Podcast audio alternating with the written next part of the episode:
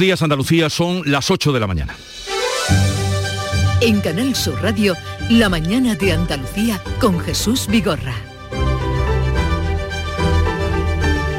Este jueves seguimos atentos a la evolución de la pandemia porque ayer se produjo la cifra más alta de fallecidos en esta sexta ola en Andalucía. Fueron 64 personas las que han perdido la vida por coronavirus en las últimas 24 horas en nuestra comunidad. Eso sí, ha bajado la incidencia 72 puntos. ¿Cómo trabaja la Consejería de Salud en esta lucha contra el COVID? Pues lo va a explicar mañana en el Parlamento de Andalucía el consejero de Salud Jesús Aguirre en un pleno monográfico y extraordinario que comenzará a las 2 de la tarde. Para intentar frenar el Omicron, Andalucía va a pedir al Tribunal Superior de Justicia que prorrogue el pasaporte COVID durante dos semanas más, o sea, hasta el próximo 15 de febrero. Y del exterior, que también estamos muy pendientes, la actualidad informativa sigue en esa frontera entre Rusia y Ucrania. Estados Unidos y la OTAN descartan cerrar las puertas de la alianza a nuevos miembros tal y como pretendía y pedía Rusia. Washington y los aliados continúan concretando sanciones económicas a Moscú. Putin hablará mañana con el presidente francés, con Macron, por teléfono. De sus avances puede que sepamos algo más sobre la evolución de este conflicto. Social Energy. La revolución solar ha llegado a Andalucía para ofrecerte la información del tiempo. Hoy esperamos cielos nubosos en la vertiente mediterránea sin descartar lluvias débiles y ocasionales que serán más probables al oeste de Málaga y también en la provincia de Almería. En el resto de la comunidad, intervalos de nubes medias y altas sin descartar alguna precipitación débil y ocasional. Las temperaturas con pocos cambios y el viento de componente este que sigue soplando con fuerza, rachas fuertes en la vertiente mediterránea y también en el área del estrecho. Con Social Energy comienza el año ahorrando hasta un 70% en tu factura con nuestras soluciones fotovoltaicas y vino a la subida de la luz. Además, aprovecha las subvenciones de Andalucía y pide cita al 955-441-111 o en socialenergy.es. Solo primeras marcas y hasta 25 años de garantía. La revolución solar es Social Energy. Y vamos a conocer cómo está la situación del tráfico en Andalucía. Conectamos con la DGT, nos atiende Alfonso Martínez. Buenos días. Buenos días. Hasta ahora en la red vial de Andalucía tengan precaución en Cádiz. Hay tráfico lento de entrada por la CA33 en San Fernando. Además también encontramos ya complicaciones en Málaga, en la 7, en Benagalbón y en la Cala del Moral en, dirección a la capital malacitana y en eh, la A7 también hay circulación intensa en el entorno de Fongirola, en este caso en ambos sentidos y en Nueva Andalucía hacia Cádiz. Al margen eh, de la A7 también encontramos eh, circulación intensa en Sevilla por un accidente en la 4, en la Rinconada, que genera retenciones en sentido a la capital hispalense y en la A92 hay otro alcance que deja intransitable también el carril en derecho en, en Sevilla capital de entrada. Así que tengan especial cuidado si van a circular por alguna de estas vías. Y por nieve está prohibida la circulación a camiones y articulados en Granada, en la A395 y es obligatorio el uso de cadenas en Sierra Nevada. A los que lo hacéis porque os cae bien el vendedor. ¿Qué pasa, Manuel? O porque sabéis que estás echando una mano. O porque le ha tocado a tu amiga. Y si le ha tocado a tu amiga, ¿por qué no te va a tocar a ti? A ver. A todos los que jugáis a la 11. ¡Bien jugado! Porque hacéis que miles de personas con discapacidad sean capaces de todo. A todos los que jugáis a la 11. Bien jugado. Juega responsablemente y solo si eres mayor de edad. La mañana de Andalucía con Jesús Vigorra. Noticias. Vamos a contarles la actualidad de este día. Andalucía registra el mayor número de fallecidos diarios en la sexta ola, 64. Ya se han superado las 12.000 víctimas mortales desde que comenzara esta pandemia en nuestra comunidad. Carmen Rodríguez Garzón. Y en el conjunto de España, el Ministerio de Sanidad comunicaba este miércoles 215, 215 muertes más por COVID. Eh, son 167 menos que la víspera. También notificaba 133.500 nuevos contagios. 8.500 fueron fueron aquí en Andalucía. La incidencia acumulada en el país está en 3.194 casos por 100.000 habitantes, es de 1.245 en nuestra comunidad, baja 71 puntos. Si miramos además la tasa de incidencia a 7 días, está por debajo de 500 casos y esto sí que demuestra la caída del impacto de la sexta ola. En los hospitales andaluces hay actualmente 2.321 pacientes, 241 están en la UCI. Con este escenario, la Consejería de Salud, tras reunir ayer al Comité de Expertos de la Junta para analizar la evolución de la pandemia, ha decidido, ya lo veníamos eh, contando, pedir una prórroga al TSJ, una prórroga de 15 días más del pasaporte COVID para acceder a hospitales, residencias y locales de hostelería. Prorrogar durante 15 días eh, la petición la exigencia de petición del pasaporte COVID, tanto en restauración, ocio nocturno, eh, sociosanitario y, sanitario. Esta medida tendrá que ser ratificada por el Tribunal Superior de Justicia de Andalucía. El Ministerio de Sanidad, por su parte, descarta reducir las cuarentenas de siete días para los contagiados. Así lo explicaba Carolina Darias tras el Consejo Interterritorial de Salud celebrado ayer entre el Ministerio y las comunidades autónomas y que acordaba mantener de momento al 75% los aforos en los eventos deportivos al aire libre y al 50% en los recintos cerrados. La ministra dice además que el cambio en el control de vigilancia de la pandemia llegará, pero no de momento sexta ola, donde estamos viendo que la gran mayoría de las personas eh, digamos, que han sido contagiadas por COVID, presentan síntomas leves o son asintomáticos, es verdad que todo apunta y todo parece que hay que ir a ese, a ese nuevo modelo de vigilancia, pero será cuando sea. En cuanto a las mascarillas en exteriores, se quedarán aún bastante tiempo, decía la ministra, a pocos días de que el Congreso deba convalidar el Real Decreto del 23 de diciembre sobre el uso de las mascarillas en espacios abiertos. Hoy va a comparecer en el Congreso la ministra Darias. Y el invierno será largo, pero la Semana Santa está al caer y la Junta ha publicado una serie de recomendaciones para afrontar de la mejor manera posible los ensayos de los costaleros.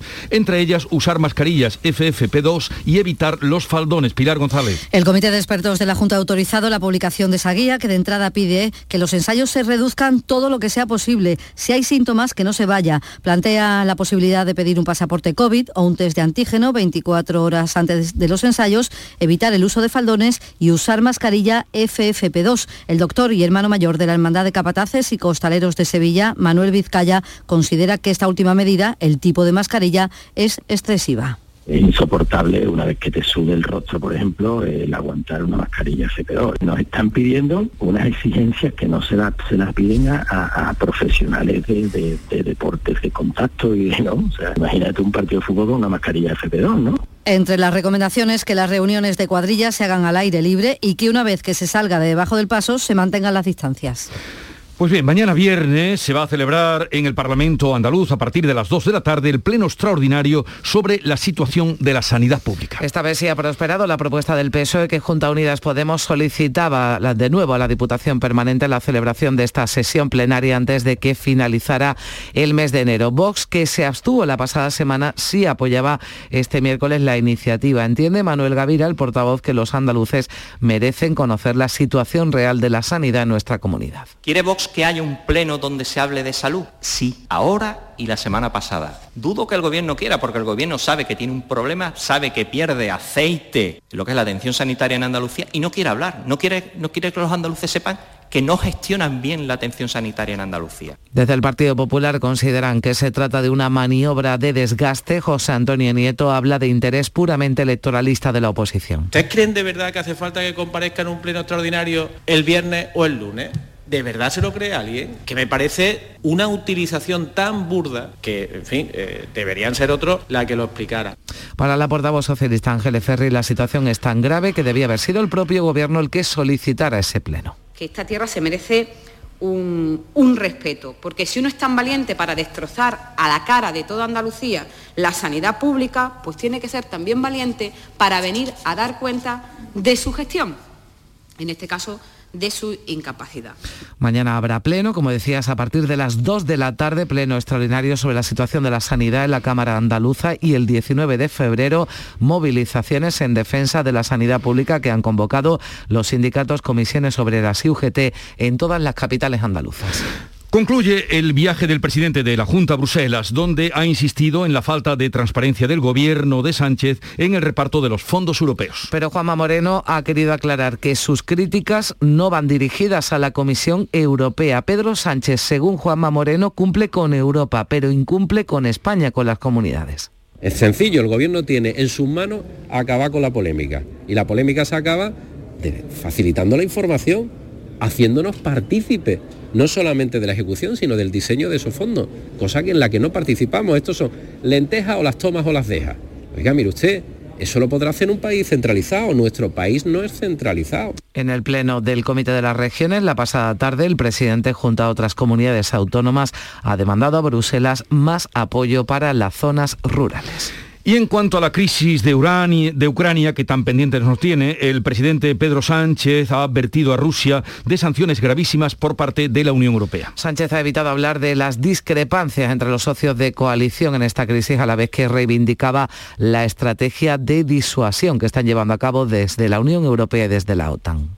Eh, la posición del Gobierno, que es en definitiva la posición de, los grupos parlamentarios ayer en su práctica totalidad que vimos en el Congreso con la comparecencia del ministro y también creo que del conjunto de la sociedad española es que pese a la preocupación que lógicamente eh, se traslada a través de los medios y que tenemos todos por la situación, eh, tenemos que garantizar eso, el respeto a la legalidad internacional. El presidente que hablaba este pasado miércoles por la tarde con Pablo Casado, el líder del PP, le ha transmitido su apoyo, pero también le ha trasladado su exigencia para que comparezca en el Congreso, algo que de momento Sánchez no va a hacer. Los populares, lo hacía Elvira Rodríguez, le piden al presidente que aclare cuál es la postura de todo el gobierno. La situación es preocupante y grave y en esto indudablemente tenemos que trabajar juntos. Eh, pero también tiene el Gobierno la obligación de lanzar eh, una imagen de unidad real. Pero mientras se abre una nueva fase, un compás de espera en el conflicto, Rusia tiene ya por escrito las respuestas de la OTAN y Estados Unidos a su petición de que las ex repúblicas soviéticas no ingresen en la Alianza Atlántica. Y la respuesta ha sido un no rotundo. El secretario de Estado estadounidense, Anthony Blinken, ha dicho, sin embargo, que deja la puerta abierta al acuerdo. and we're prepared to move forward Preferimos la diplomacia y estamos preparados para avanzar. Si Rusia desescala su agresión hacia Ucrania, frena su retórica inflamatoria y acepta hablar sobre la futura seguridad en Europa con un espíritu de reciprocidad. Pues Moscú estudia ahora esa respuesta, esa negativa de la OTAN y de Estados Unidos y debe decidir si opta por seguir negociando o cumple su amenaza de invadir Ucrania. Atención lo que ha dicho el embajador de Rusia en la Unión Europea, porque advierte a Occidente de que puede quedarse sin el gas ruso y eso va a repercutir en el bolsillo de los consumidores. Creo que los consumidores europeos deberían ser los primeros en estar preocupados porque vivirán sin un gas ruso relativamente barato y abundante y tendrán que encontrar otras formas para calentar sus hogares. El invierno aún no ha terminado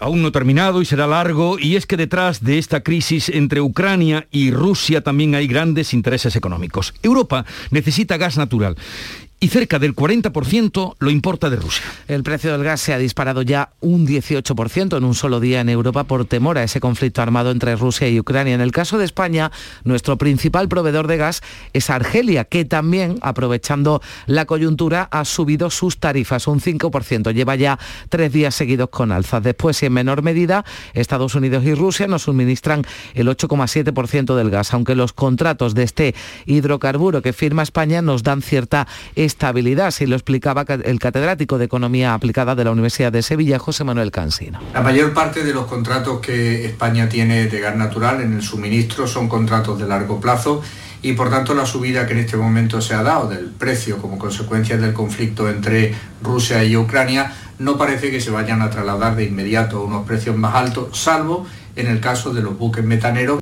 Por cada euro que sube el gas, sube dos el precio de la luz en el mercado mayorista, ya que muchas centrales de producción de electricidad funcionan quemando gas. Así que es de suponer que el precio de la electricidad va a seguir subiendo también en las próximas semanas, aunque eso sí, hoy ha bajado ligeramente, casi un 2%, pero se mantiene por encima de los 230 euros el megavatio hora. La hora de mayor coste entre las 8 y las 9 de la noche valdrá casi 250 euros. Sobre este conflicto veremos qué nos dice Esbelana Kramarenko, que es la cónsul de Ucrania en Málaga, y también hablaremos con Mira Milosevic, que es rusa, investigadora del Real Instituto Elcano. Son las 8, 15 minutos de la mañana. La mañana de Andalucía. Buenos días. En el sorteo del cupón diario celebrado ayer, el número premiado ha sido 43.621 43621. Asimismo, el número de serie correspondiente a la paga, premiado con 3.000 euros al mes durante 25 años, ha sido 18018. Hoy, como cada día, hay un vendedor muy cerca de ti repartiendo ilusión. Disfruta del día y recuerda, con los sorteos de la 11, la ilusión se cumple. La mañana de Andalucía con Jesús Bigorra. Noticias. Una inesperada sorpresa la que se ha llevado un pesquero de Sanlúcar de Barrameda que ha recogido en sus redes un cadáver mientras faenaba en aguas del Golfo de Cádiz. ¿Cómo ha sido, Pablo Cosano? Pues ha sido el arrastrero Galán Castellano, que tiene su base en el puerto de Bonanza, en Sanlúcar, el que ha recogido este cadáver mientras estaba faenando en aguas del Golfo de Cádiz. Al parecer, podría tratarse de un inmigrante ahogado. El cuerpo presentaba un alto grado de descomposición. El pesquero localizó sobre las cinco y media de la tarde este cuerpo a unas 19 millas de la costa de Chipiona. Antonio Domínguez es el patrón de otro barco, el Estela y Miriam, quien se topó con esta cena cuando llegó con su barco al muelle saluqueño de Bonanza. Llegué a la verde de ellos, ellos se pusieron en otro sitio apartado, rodeado con la Guardia Civil, los médicos forenses y el juez. Y entonces estaba acordonado que ellos no pueden pasar a nadie. Le ha preguntado a los compañeros del barco de que la ha traído, en el bar tomando café, y me ha dicho que estaba descompuesto y no, no se sabe lo que era todo indica, eh, como decimos, que se trata de un inmigrante ahogado en el intento de pasar el estrecho. Eh, ya se ha iniciado una investigación para esclarecer los detalles de este hallazgo. Y en Cádiz, la coordinadora de trabajadores del metal va a presentar esta mañana una denuncia en la Fiscalía por la actuación de la policía durante la huelga del metal. Salud, Botaro. Los representantes de la coordinadora quieren que el Ministerio Público investigue si hubo violencia policial en la dispersión de piquetes informativos en barriadas como el Río San Pedro, en Puerto Real, o durante la manifestación que se celebró en Cádiz y que terminó con carga policial. Y también quieren saber si las detenciones fueron arbitrarias. Manuel Martínez es el portavoz de la Coordinadora de Trabajadores del Metal. El uso masivo de la violencia y de material antidisturbios, como por ejemplo pelotas de goma, gases lacrimógenos, incluso una tanqueta en el barrio del Río San Pedro y en la barriada de la Bazán en San Fernando, eh, poniendo en peligro la integridad física de los ciudadanos. La coordinadora estará por la mañana en la audiencia provincial y dice que aportará pruebas de que se vulneraron derechos. Y hoy conoceremos la encuesta de población activa del cuarto trimestre. Dicen que es la foto más real de la situación del empleo o desempleo, según se mire. La publica esta mañana el Instituto Nacional de Estadística. En el tercer trimestre, son los últimos datos que tenemos de la EPA, se sumaron 359.000 ocupados. Se superó la barrera de los 20 millones, un nivel que no se registraba desde el inicio de la anterior crisis en 2008. La vicepresidenta económica Nadia Calviño espera de nuevo datos positivos de empleo y también de afiliación. Bueno, yo espero que los datos de la encuesta de población activa confirmen lo que ya hemos visto eh, con la afiliación a la seguridad social. Y es que el mercado de trabajo eh, tiene un comportamiento verdaderamente extraordinario.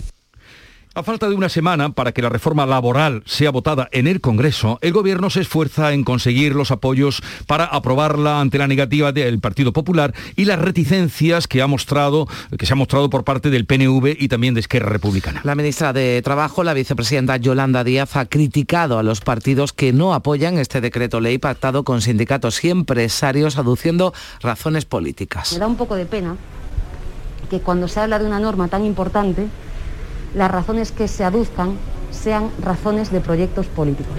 Yo no estoy haciendo política, lo que estoy es defendiendo los derechos de los trabajadores y las trabajadoras de mi país. El Partido Popular eh, mantiene, insiste, su portavoz José Luis Martínez Almeida, esa negativa a cualquier cambio de la ley de 2012.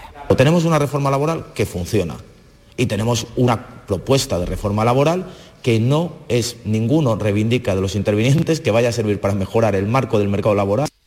Ciudadanos, lo hacía su portavoz Mundo Val, condiciona su apoyo a que se respete el texto pactado por el Gobierno y los agentes sociales. Si no se toca una coma de ese Real Decreto Ley, si no se producen concesiones, cesiones a los nacionalistas y a los eh, separatistas, nuestro voto será que sí. Unidas Podemos no quiere ese apoyo de Ciudadanos con el que en cualquier caso al Gobierno no le salen las cuentas. Prefiere prefieren los morados a los socios de investidura. Hoy, por cierto, Esquerra Republicana, Bildu, la CUP, el BNG van a hacer una declaración conjunta sobre la reforma laboral. Previsiblemente van a reiterar su rechazo al texto. Entre tanto, UGT y comisiones en Andalucía han pedido a todos los partidos que apoyen la reforma laboral. Sus secretarias regionales Carmen Castilla y Nuria López han subrayado que lo contrario irá en contra de miles de trabajadores. No apoyar esta reforma sería ir en contra de las necesidades de las personas, porque hay sectores que están, por ejemplo, la de las subcontratas, pueden perder de media 12.000 euros al año. Que es imprescindible recuperar la negociación colectiva y por eso se hace más que necesario que los partidos ratifiquen y convaliden el acuerdo que llegamos en comisiones obreras, UGT, patronal y gobierno de España. El CIS ha hecho público sus datos sobre las elecciones en Castilla y León con polémica, pues Pablo Iglesias adelantó en redes sociales esos resultados, esos datos. La campaña comienza esta próxima medianoche. Según el CIS, el PSOE ganaría las elecciones en Castilla y León, las elecciones del próximo 13 de febrero. Contradice los sondeos de estos días que dan una amplia mayoría a los populares. Según el CIS, el PP necesitaría el apoyo de Vox y Ciudadanos para seguir en la Junta. El PSOE podría gobernar con Podemos y Soria ya. Los partidos de la España vaciada serían eh, determinantes. Pero además de los resultados, este CIS viene con polémica añadida porque la encuesta se conocía este miércoles a la una de la tarde. Sin embargo, a las 8 de la mañana, Pablo Iglesias ya tenía los datos del CIS, aunque a los pocos minutos los borró. La oposición pide explicaciones de por qué el ex vicepresidente del gobierno tiene acceso a ellos. Fuentes del CIS afirman que lo desconocen. Vox y el grupo mixto ya han registrado una pregunta en el Congreso para que se explique el asunto, mientras que PP y Ciudadanos han pedido la dimisión del presidente del CIS de José Félix Tezanos. Administraciones, sindicatos, ciudadanos y asociaciones feministas se han concentrado este miércoles en protesta por el primer asesinato machista en Andalucía de este año en la localidad granadina de Algarinejo. Se vive hoy el segundo de los tres días de luto oficial decretado por el ayuntamiento en señal de duelo por la muerte de Mónica, de 50 años, y asesinada por su marido en la pedanía de Fuentes de Cesna. La presidenta de la plataforma 8M 25N, Paqui Fullerat, ha resaltado la importancia de que el entorno de las víctimas denuncie, aunque reconoce que la sensibilidad social es cada vez mayor. El apoyo de la familia está evolucionando positivamente y que esa es la primera instancia a la que las mujeres suelen, cuando tienen la fuerza suficiente y pierden el miedo, en ese momento esas mujeres son capaces de plantearse, esto es una injusticia, yo no tengo por qué vivir de esta manera, tengo derecho a ser una mujer libre y voy a buscar en dónde me den esa seguridad. Pues eh, nos lo contaba ayer aquí la consejera de Igualdad, Rocío Ruiz, una mujer del mundo rural puede tardar hasta 20 años de media en denunciar a su maltratador y por ello considera que es prioritario combatir el aislamiento de estas mujeres para que den el paso. Y ya se encuentra Jesús en prisión, el hombre detenido en Francia por el asesinato de su mujer Sara Pina en la localidad navarra de Tudela. Fue el primer asesinato machista del año. Ha reconocido ante la jueza que apuñaló a su mujer mientras dormía. Este miércoles se han presentado en el Ministerio de Justicia 105.000 firmas reclamando un protocolo específico para los casos de sumisión química. Y las ha presentado una víctima, Marta Asensio, de este tipo de agresión sexual que se produce bajo la influencia de sustancias psicotrópicas. Con las firmas recogidas en Internet a través de change.org se pide coordinación entre los Ministerios de Sanidad y Justicia con la policía para que las víctimas sepan dónde acudir tiene que haber mucha más claridad de qué es lo que tenemos que hacer, dónde presentarnos, en qué orden. Todo este tipo de cosas tienen que quedar mucho más claras y dar mucha más difusión. España ha formalizado ya la candidatura de Málaga para albergar una exposición internacional en el 2027. La votación será previsiblemente en noviembre. Gamean Bernal. Si tenemos una nueva Expo en Andalucía, habría un impacto económico de más de 2.900 millones de euros y podría generar más de 30.000 puestos de trabajo. Málaga compite por ahora, porque el plazo de presentación termina mañana a las 5 de la tarde, con Minnesota, Estados Unidos, Phuket, Tailandia y la capital de Serbia, Belgrado. Javier Sala, subdelegado del Gobierno. Continúa de esta forma el trabajo del Gobierno de España para conseguir este objetivo común en el que todas las administraciones debemos estar implicadas y que es que Málaga tenga su expo. Francisco de la Torre, alcalde de Málaga. Eh, cuando yo decía confío que el gobierno eh, resuelve este tema en su plazo, ha sido así y me alegro que sea así. Y es una noticia positiva. Ahora hay que ganar. El lema de Málaga, la era urbana hacia una ciudad sostenible. Eh, pues eso, a por ella. Los vecinos de la urbanización de la Alcaidesa en la línea, en Cádiz, han cumplido más de 24 horas sin agua potable en el grifo y denuncian que ni la empresa ni ninguna administración se ha puesto en contacto con ellos para explicarles qué ha pasado. Son eh, unas 2.400 viviendas las afectadas, ¿no, Ana Torregrosa? Jesús, eh, son unas 2.400. Lo que ocurre es cierto que en estas fechas solo residen allí aproximadamente una cuarta parte de los propietarios de esta urbanización que está enclavada entre los términos de San Roque y de la línea. La decisión de la Delegación Territorial de Salud de declarar el agua no apta para el consumo se producía después de que se detectara una alteración en los valores de un parámetro que se denomina trialometanos. Desde la empresa comarcal de aguas, eh, Argisa, aquí en el campo de Gibraltar, explican que detrás eh, de esta situación puede estar la sequía, ya que la calidad del agua, al estar los pantanos a un bajo nivel, también desciende. Isabel Paredes es la delegada territorial de Salud y Familias de Cádiz. Isabel Paredes, buenos días. Hola, buenos días. ¿Qué es lo que ha pasado en la alcaidesa? Bueno, pues eh, la alcaidesa se detecta eh, pues unos valores, en concreto el kilometano, eh, y ese valor hace que se tenga que tomar una decisión con carácter mm, lo más rápido posible, prioritario, eh, para que dicha agua no sea consumida por, los usuarios. No sea consumida por los usuarios, pero sí se puede utilizar para otros menesteres, digo, higiene, alimentación. Se puede utilizar para eh, lo que es la higiene personal, pero no para el, consumo humano, ni por supuesto para eh, la elaboración de, de, la de comida, ¿no? ¿Cuándo van a tener agua? Pues mire, en cuanto que estos valores se normalicen eh, durante tres días continuos, estaremos en condiciones de volver a la normalidad. Bueno, eh, ¿y cómo afectan los trialometanos? Porque ese es el motivo, pero mm, en fin, eh, no sabemos muy bien, supongo, eh, que, cómo afectan al agua, cómo repercuten. Pues repercuten pues dándonos, digamos que todo, todos los días y en distintos momentos del día se cuelga en una plataforma llamada SINAP las alteraciones que pueden tener el agua. En este caso, las aguas del consumo tiene, se miden una serie de parámetros y eh, cuando nos va alto en alguno de ellos y que puede suponer un perjuicio para la salud y nuestro objetivo. Indudablemente nuestra obligación desde la Consejería de Salud y Familia es proteger la salud de la población andaluza. Indudablemente pues hay que tomar una medida de estas características. Isabel Paredes, delegada territorial de salud en Cádiz, gracias por estar con nosotros y buenos días. Buenos días, gracias a vosotros. A ver, tenemos eh, una noticia también, un suceso eh, de última hora. Sí, un turista de 23 años de Eslovenia se ha precipitado esta madrugada de una altura de 5 metros en la Plaza de la Encarnación en Sevilla, en pleno centro histórico de la capital hispalense. Parece que estaba bebido, que sufre lesiones graves, ha caído de espaldas justo ante la puerta del anticuario. En la, en las setas estaba con su novia, hay más testigos de lo ocurrido. Vamos a estar pendientes de la evolución de este chico de 23 años que está hospitalizado en el Virgen del Rocío.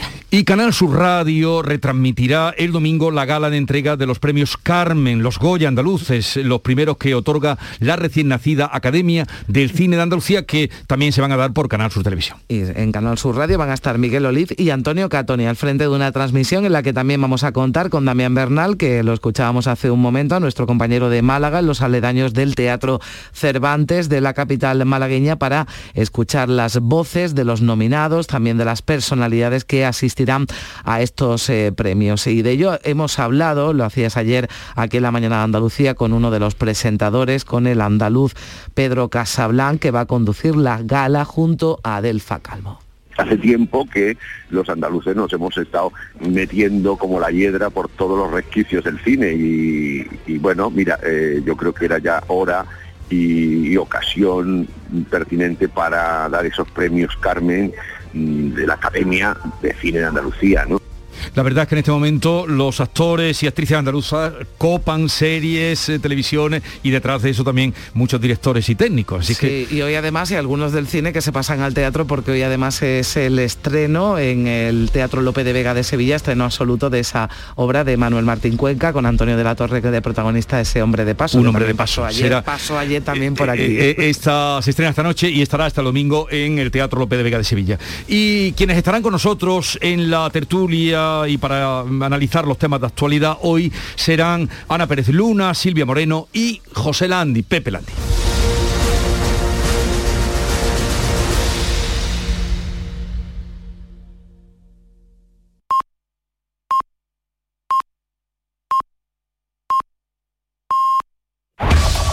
En la mañana de Andalucía de Canal Sur Radio, las noticias de Sevilla.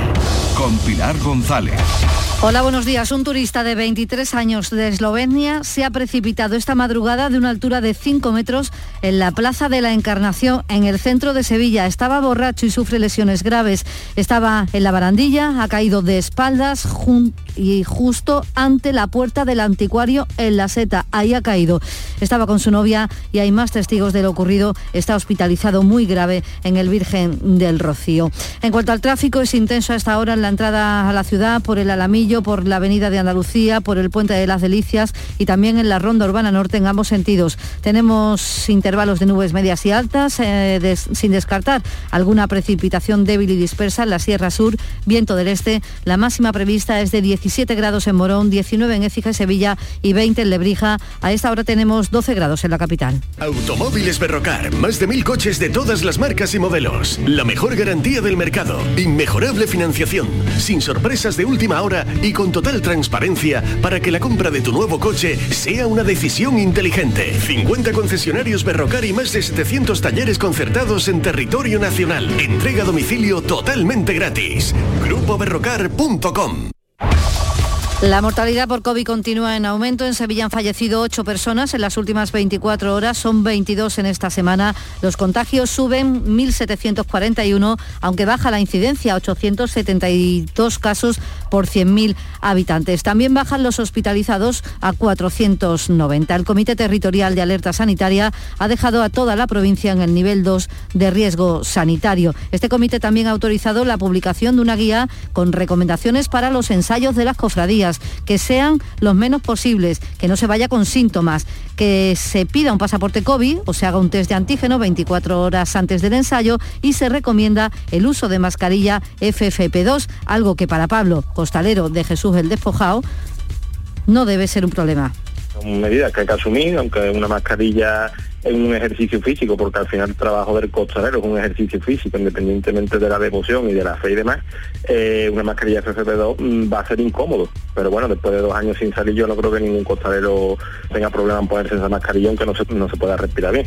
Jesús Despojado sale el domingo de Ramos en Sevilla. Los bares y restaurantes de la capital van a seguir ocupando zonas de aparcamiento para instalar veladores. El ayuntamiento ha optado por mantener esta medida extraordinaria mientras dure la pandemia, lo dice el delegado de Hábitat Urbano Juan Manuel Flores. Mientras eso no esté superado y la autoridad sanitaria competente no declare que la pandemia COVID-19 esté superada, mantendremos las medidas excepcionales para evitar, diríamos, que la actividad se pare o tengamos los problemas que tuvimos en la primera fase de pandemia cuando hubo que adecuar las circunstancias a la realidad que se estaba viviendo. El Ayuntamiento de Sevilla celebra hoy pleno en el que se va a abordar la participación estatal de la financiación de las obras del tramo norte de la línea 3 del metro. Los empresarios sevillanos han mostrado su disposición a participar en esta financiación, lo dice el presidente de la patronal, Miguel Rus lo que se hace es un proyecto de colaboración público-privada en que se licita una concesión y en que las empresas que licitan y que se pueden adjudicar el proyecto, pues se comprometen a conseguir la financiación que sea necesaria para que ese proyecto no quede pendiente o pueda quedar varado por falta de capacidad o por responsabilidad presupuestaria de alguna de las entidades. La policía ha desmantelado un casino ilegal en una nave del polígono Pisa y la ministra de Defensa Margarita Robles preside un año más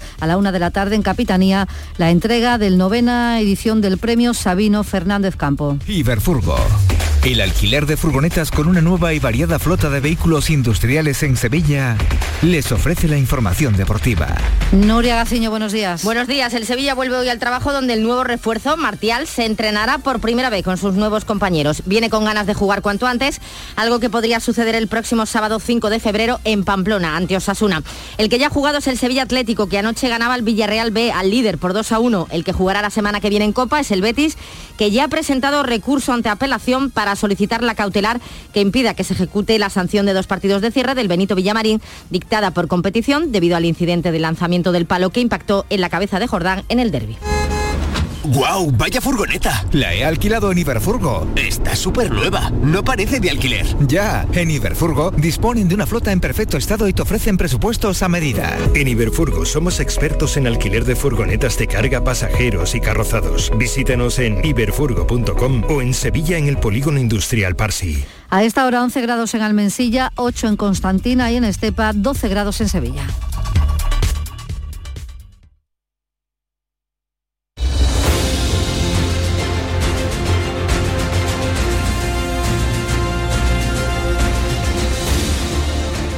...8.35 minutos de la mañana y en un momento abrimos mesa de diálogo, eh, a ver, eh, de diálogo sobre la actualidad con Silvia Moreno, Pepe Landi y Ana Pérez Luna.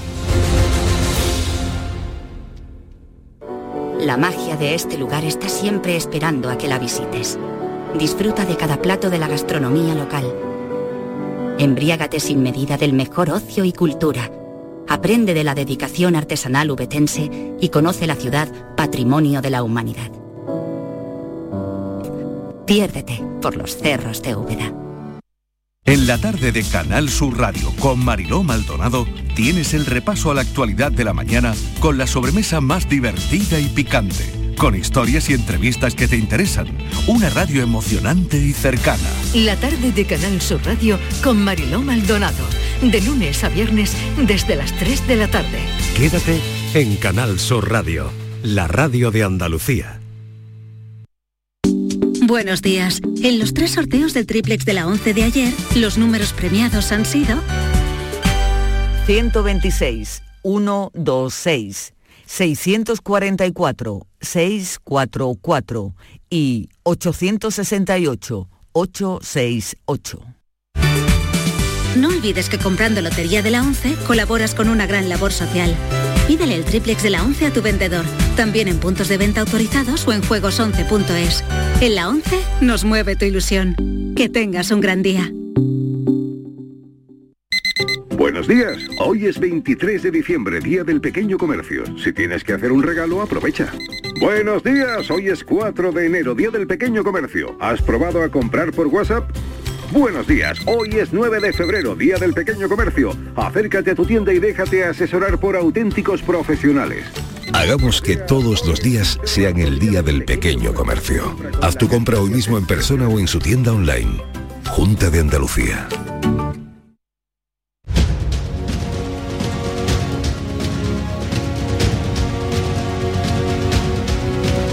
En Canal Sur Radio, La mañana de Andalucía con Jesús Vigorra. Pues hablemos ahora de la actualidad con Silvia Moreno, del Mundo. Buenos días, Silvia. Muy buenos días. ¿Qué, tal? Bien, bien, bien. Frío esta mañana Sí, en la moto. tú que vienes de- a la moto, la moto. pero no, pero no más que ayer, ¿no? No, no, Ah. más que ayer. Yo por lo menos lo miro a la hora eh, a la hora de cruzar en la barqueta. Hoy había 11 y lo he pasado con 4 esta semana. ¿eh? Sí, sí, ha habido días peores. Eh, Ana Pérez Luna, buenos días. Buenos días, ¿qué tal? Oye, y muchísimas gracias por... Nada, felicidades. soy yo el que tenía que haber traído. Ella se ha presentado con una bandeja de pasteles. Muchas gracias. Y Pepe Landi, redactor jefe de La Voz de Cádiz. Buenos días, Pepe. Hola, muy buenos días, ¿qué tal? Bien, bien. ¿Qué tal por Cádiz? ¿Hace viento, frío? ¿Qué tenéis? Pues no, no hace mucho viento, o sea, te tenemos que aprovechar los, los días que no hace viento, que no son demasiado, y una temperatura pues llevadera, llevadera para la época que estamos. No hay, no hay motivo para, para la queja. Bueno, antes de irse de fin de semana, el consejero Jesús Aguirre, que tiene derecho como todo el mundo, tendrá que probarse mañana hasta que llegó su hora. ¿Os acordáis de aquella película? Tenía una banda sonora estupenda. Hasta que llegó su hora. Y mañana habrá pleno monográfico extraordinario en el Parlamento de Andalucía sobre la situación del sistema sanitario andaluz. Será a partir de las 2 de la tarde, una hora mm, pues un poco mm, rara, ¿no? Porque o comen muy temprano o, no se sabe porque ese pleno, tú que sigues mucho los plenos, Silvia, mm, en principio no tiene hora, ¿no? Ese pleno se puede alargar porque está Aguirre y está también el consejero Bravo. Son dos asuntos, por una parte la, la pandemia, cómo está la sanidad andaluza y luego también el tema del presupuesto, ¿no? Hmm. Cómo se ha hecho la prórroga para este año, cómo se liquidó el presupuesto del año 2021 y entonces, claro, han tenido que hacer encaje de bolillo para poder encajar el pleno. El PP incluso habló de celebrarlo el sábado o el domingo porque los consejeros, en fin, tenían ya la agenda un poco apretada Sí. y, y apenas les quedaba margen, pero bueno, finalmente lo han fijado el viernes a las 2 de la tarde. Eh, lo llevaba pidiendo hace días el PSOE, también eh, Unidas Podemos, y eh, con el voto de voz, con los votos de voz, lo han sacado adelante este pleno monográfico, o una parte de él monográfica sobre la sanidad. ¿Puede influir, en fin, esta situación sobre los planes electorales Es una, es una gotita más que cae sobre, sobre, bueno, sobre lo que Moreno ha denunciado, que en cuanto vea que en el, en el Parlamento ve una situación de bloqueo, de que se impide la acción del gobierno, pues entonces se vería forzado a convocar elecciones. Es una gotita más y vos ha escenificado, esta vez sí, porque otras veces ha amagado, pero finalmente no, no ha asestado el golpe, pero esta vez sí lo ha hecho, ha votado con el PSOE y con Unidas Podemos y ha forzado ¿no? este pleno extraordinario que si nos atendemos al calendario, pues se podía haber celebrado la semana próxima, el día a partir del Sí. día 1 de enero comienza ya el, ses- la- el periodo ordinario de sesiones y se podría haber celebrado dentro de unos días, pero bueno, la oposición ha querido eh, ejercer esta presión sobre el gobierno andaluz y forzarlo a, a que dé explicaciones en el Parlamento. Bueno, yo lo veo con, más naturalidad, ¿no? Yo no creo que se fuerce a una situación, yo creo que realmente las circunstancias son las que son. Yo creo que eh, es normal que se pidan explicaciones, eh, sobre todo en una situación que yo creo que, clama al cielo, es decir, que la situación sanitaria de Andalucía y de muchos otros sitios está siendo deficitaria. Eh, yo creo que es un clamor, es decir, todos tenemos una mala experiencia eh, a la hora de pedir una cita médica, a la hora de acceder a los servicios sanitarios. Eh, tenemos una convocatoria de los sindicatos en breve, tenemos las quejas del, del propio ámbito profesional, es decir, yo creo que es una situación, bueno, pues que entra dentro de la normalidad el pedir explicaciones y el darlas, es decir, cuando el gobierno dice que se le intenta eh, de alguna forma forzar o que es una estrategia política, me parece casi, casi infantil. Es decir, eh, yo tengo eh, derecho a pedir explicaciones, por ejemplo, al gobierno central y no a darlas cuando mm, compete, las competencias son mías. No, yo lo veo dentro de la normalidad, es decir, que Y- incluso la premura, como decía Silvia, en forzarlo hasta la posibilidad Bueno, de que fuera un sábado domingo. Realmente quien pone eh, la fecha y la hora no es la oposición, es decir, casi casi que si yo fuera la oposición me preguntaría por qué se pone a las 12 de la tarde, es decir, cuando no lo va a seguir prácticamente nadie, ¿no? Eh, bueno, si no es, si se lleva pidiendo días y al final es cuando se decide el viernes, pues el viernes. Para eso está el calendario y para eso están, bueno, pues el dar explicaciones, ¿no? Si eh, esto va a forzar o no una- un adelanto electoral, bueno, yo vuelvo a lo mismo quien decide también eh, pulsar el botón de las elecciones es el presidente del gobierno. Puede alegar que se está forzando, que se le está acorralando. Bueno, también se puede alegar que eh, pues no hay una habilidad para negociar con la oposición, que es lo que se ha alegado, por ejemplo, con el gobierno central. Es decir, yo lo veo dentro de la normalidad. Hmm. Bueno, yo, yo lo- me quedo en una situación un poco intermedia entre Silvia y Ana. En el caso, de, en el caso de, mm, del PSOE y del resto de la oposición, co- consideramos de izquierda, sí es una posición absolutamente natural y es verdad que es una una batalla mm, que política que han sostenido durante muchos meses y es cierto que no les faltan no les faltan argumentos para denunciar un desbordamiento de, de la sanidad pública especialmente en, en la atención primaria, en los centros de salud, donde se están viviendo situaciones muy complicadas, que yo creo que ni siquiera el gobierno andaluz ni el consejero Aguirre van a negar eh, lo que eh, harán previsiblemente, porque ya lo hicieron eh, la semana pasada, eh, justificarlo con, con, una situación desconocida para todos, una situación mm, i- inabarcable en, muchos aspectos y, en la que argumentarán que todo el mundo y todas las administraciones y todas las instituciones están haciendo lo que pueden. O sea que en el caso del PSOE o, de, o de adelante, o de, me parece una postura normal. En el caso de Vox, y en el caso del PP sí que creo que hay más que una gotita que decía Silvia electoral, yo creo que hay un buen manguerazo, un buen manguerazo electoral en el sentido de que Vox sí es el que eh, vira su comportamiento, vira su rumbo en este momento tan estratégico y tan, y tan clave, alineándose, formándose en esa pinza que, que, se va a airear mucho, a ver hasta dónde es capaz de llevarla, porque se supone que es una postura que su electorado potencial o real no debería compartir en exceso a ver hasta qué nivel de, virulencia es capaz de, llevarla. Y en el caso del Partido Popular, pues una vez que el presidente Moreno eh, anunció, aseguró que a la próxima, con otras palabras, pero más o menos dijo, a la próxima que me apretéis, convoco elecciones porque no estoy dispuesto a soportar esta situación de, bloqueo parlamentario, por llamarlo de alguna manera, pues también evidentemente eso le da un matiz electoral mm, indiscutible. Sí, pero ¿qué ha cambiado? De la, semana pasada Aguirre dio todo tipo de explicaciones. Ha cambiado que hay más votos.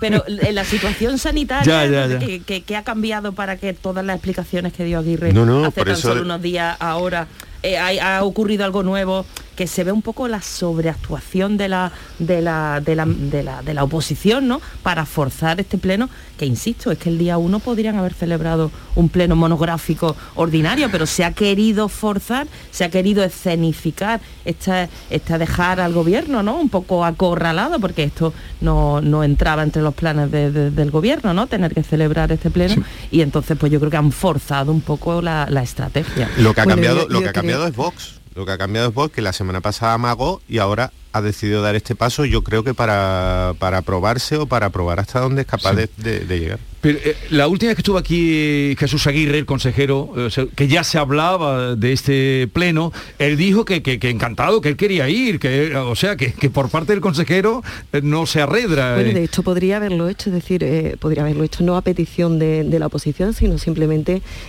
pidiéndolo él, ¿no?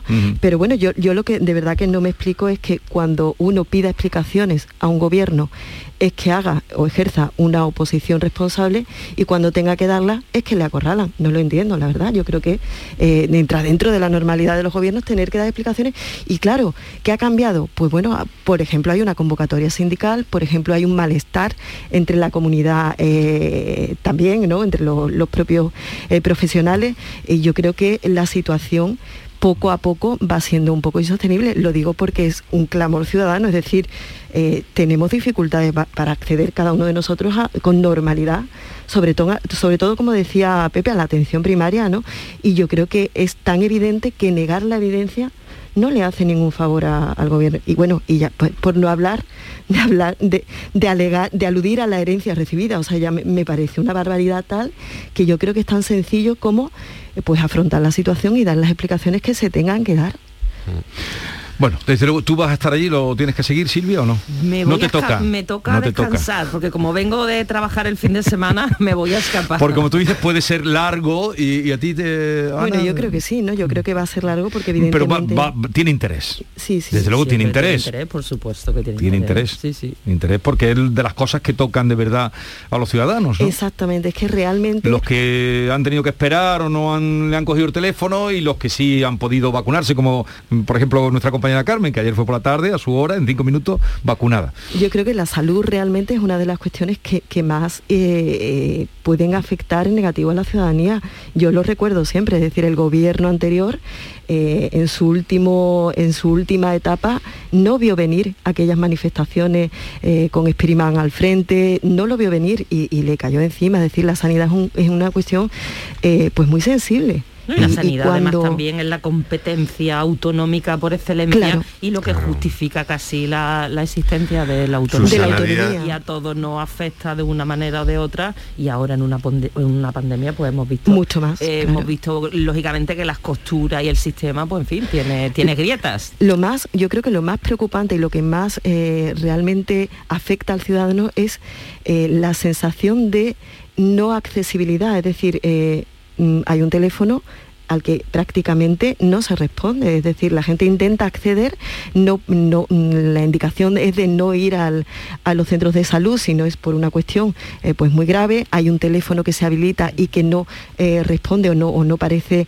muy operativo. Es decir, yo creo que la sensación eh, de un poco de, de vulnerabilidad de la propia ciudadanía es grande. Es decir, es que yo creo que forma parte del debate de todos los días con nuestros vecinos, con nuestros familiares, es decir, es una cuestión, y que, y que nosotros mismos, al menos yo, lo he padecido, es decir, que es una cuestión real.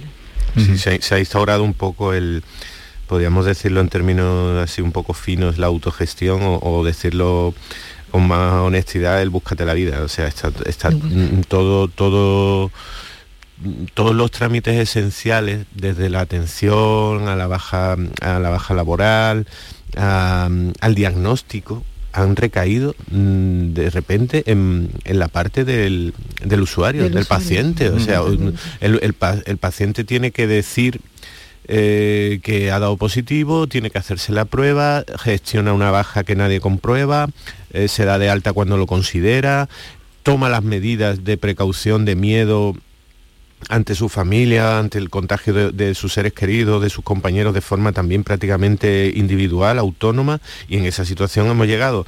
¿Hasta, hasta qué punto la administración eh, autonómica, la administración sanitaria pública es responsable de esta situación? Pues bueno, ya ahí cada uno tendrá que que, hacer su propio análisis. Bueno, vamos a cambiar de tema. Tengo aquí mucho sobre la mesa que hablar con vosotros, pero em, eh, me gustaría, bueno, al hilo de esto que estamos hablando, de la pandemia, situación, datos, ayer fue el peor dato en muertes de, Andalucía, 64, 210 o 212 eh, en toda España. Eh, Extremadura, no sé si lo habéis oído, ha dejado, va a dejar, no, ha dejado ya de eh, dar diariamente los datos. He dicho que se acabó, que los va a dar el jueves, eh, que la cosa no varía tanto de 7 días a 14 y que los va a dar el jueves. Yo creo que tendrá imitadores, sospecho, porque ya hay un poco también que todos los días. ¿Cómo lo veis vosotros esa, esa iniciativa de, del servicio andaluz extremeño? Claro, es que lo que está ocurriendo ahora es que el volumen de contagios es tan eh, alarmante, es tan ingente el volumen de contagios, bueno, que aquí en Andalucía, por ejemplo, también ha ocurrido. Aquí se registran en el sistema los PCR y todos los diagnósticos que se hacen en el sistema sanitario público y en los laboratorios autorizados. Pero todos aquellos test que los andaluces se están haciendo en casa, que compran en la farmacia, todo eso no se está registrando en ninguna parte. Hay otras comunidades autónomas que sí lo registran. Y entonces, ante esta disparidad de datos, pues ya hay ciertos indicadores que no resultan fiables. Y en ese contexto es razonable que alguna comunidad diga, oiga, pues como esto al final no estamos reflejando la realidad de lo que está ocurriendo, pues yo me salgo. Hay otros datos que sí son mucho más fiables, por ejemplo, eh, los, hospitalizados, aquellos que están en la UCI, eso sí es más fiable, pero el tema de los contagios yo creo que ha dejado ya de ser, de ser fiable porque cada comunidad lo mide de manera distinta. Yo creo que estamos a, punto de llegar a aquel aquel punto de la, de la educación victoriana, de la tradición victoriana, que decía que de, lo que no se habla no existe, ¿no?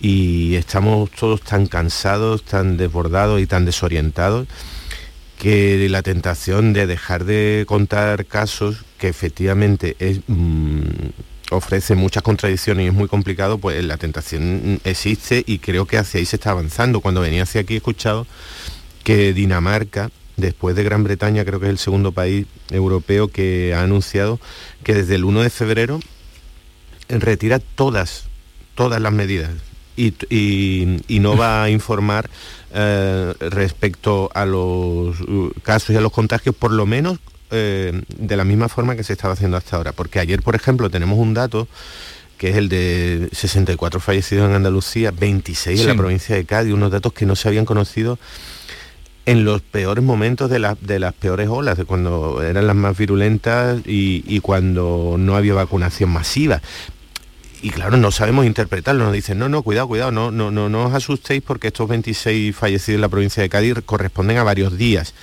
Y os estábamos comentando, os estábamos informando de los fallecidos día a día y de pronto decidimos deciros tres días en uno.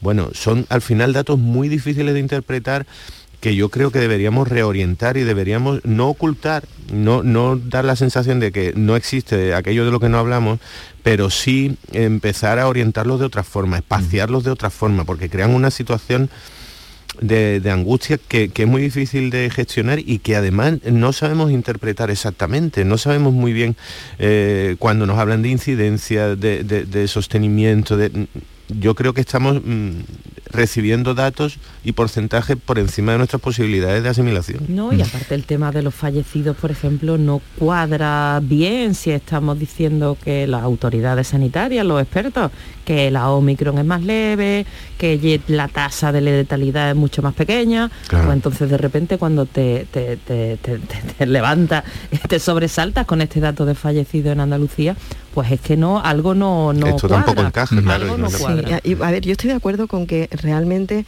eh, no se debe de dejar de, eh, no debemos dejar de mantener esa contabilidad, digamos, ¿no? Eh, sobre todo porque nos va a dar al final la pista de la gravedad y, demás. Es verdad que hay una sobreinformación y un poco de hartajo también en la ciudadanía cuando todos los días te vuelves a levantar otra vez con datos. Yo creo que llega un momento en el que casi casi que es disuasorio, ¿no? Es decir, la gente ya no presta tanta atención, ¿no?